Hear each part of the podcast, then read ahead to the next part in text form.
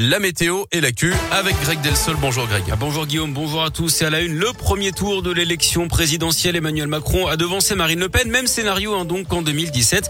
Le président sortant arrive en tête avec près de 27,60% des voix. Un peu plus de 23% pour la candidate du Rassemblement national. Emmanuel Macron euh, quittant la main à l'ensemble des électeurs en vue du second tour. De son côté, Marine Le Pen, en lice pour la troisième fois, réalise un meilleur score hein, qu'il y a cinq ans. Très grande déception en revanche pour les militants de la France insoumise. Jean-Luc Mélenchon arrive troisième avec un écart qui s'est resserré. Il obtient finalement un peu moins de 22% des voix. Écoutez les réactions de ses soutiens, membres de la France insoumise après l'annonce des résultats. Je le vis très très mal.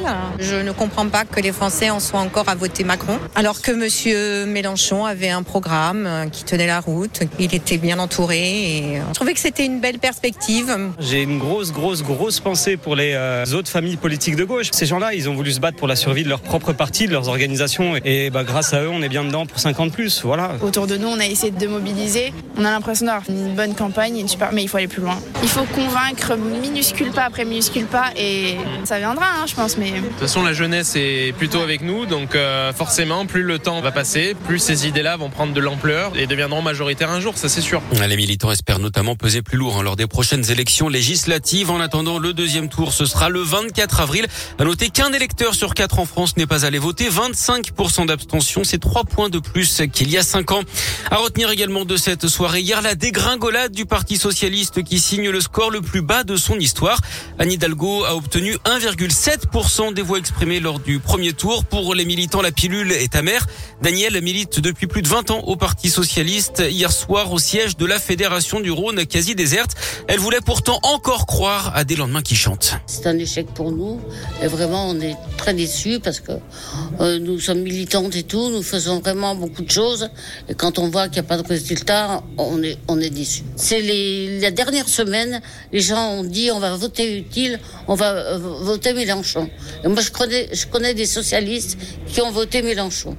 Mais moi, je pense que le Parti socialiste peut reprendre, peut se remettre. Dans les années d'avant, il y a eu des où on était très bas, où on a pu remonter.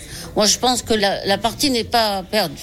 On vous donne les résultats des autres candidats. Donc derrière Emmanuel Macron, Marine Le Pen et Jean-Luc Mélenchon, Éric Zemmour est quatrième avec 7% devant Valérie Pécresse 4,79%. Yannick Jadot suit 4,58%. Derrière on retrouve Jean Lassalle, Fabien Roussel, Nicolas Dupont-Aignan, Anne Hidalgo donc Philippe Poutou et Nathalie Arthaud.